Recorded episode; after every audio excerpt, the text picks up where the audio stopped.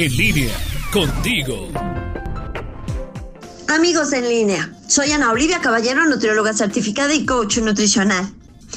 Esta semana me topé con un artículo muy interesante del doctor Javier Cotelo en la publicación electrónica Medscape. El tema es disruptores endocrinos.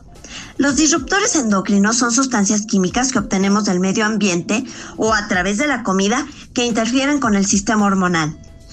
Se han identificado más de mil químicos de este tipo que afectan sobre todo en embarazo, infancia y adolescencia. Uno de los problemas más serios es que estos compuestos pueden afectar al organismo incluso en cantidades pequeñitas. Los disruptores endocrinos están presentes en los alimentos, ya sea como aditivos o como contaminantes. Y de hecho, el doctor Cotelo señala que la dieta es la fuente principal de exposición a estos componentes y al menos en la muestra que él refiere en su artículo, más del 95% de los niños presentaron dosis bajas de sustancias hormonalmente activas en la orina. Esto es preocupante, dado que existen muchos efectos dañinos de estos compuestos. Por ejemplo, se generan problemas reproductivos masculinos, pubertad precoz femenina, tumores y trastornos neuroconductuales. Entre los disruptores más importantes está el bisfenol A, que se emplea como un endurecedor de envases de plástico y de latas, y este puede actuar como estrógeno y adelantar la pubertad, disminuir la fertilidad, aumentar la grasa corporal y afectar los sistemas nerviosos e inmune. También los Talatos que se utilizan para dar flexibilidad a envases de plástico de los alimentos pueden afectar el desarrollo de los genitales masculinos, aumentar la obesidad infantil y ser un factor de riesgo cardiovascular.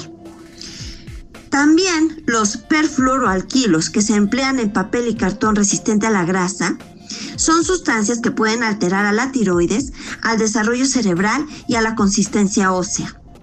Finalmente están los nitratos y nitritos, que son conservadores que se encuentran en los jamones y otros embutidos.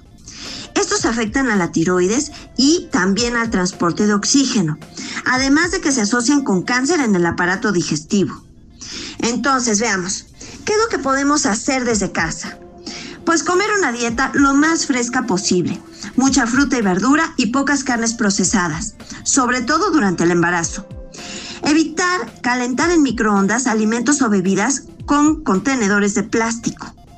Evitar los plásticos que estén en contacto con alimentos que tengan un código de reciclaje 3 que corresponden a los ftalatos, 6 que es el estireno y 7 los bisfenoles.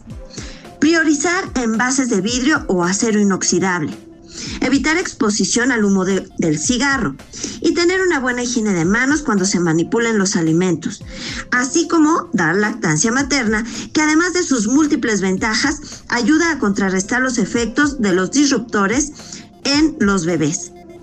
Como ven, se trata de un artículo súper interesante.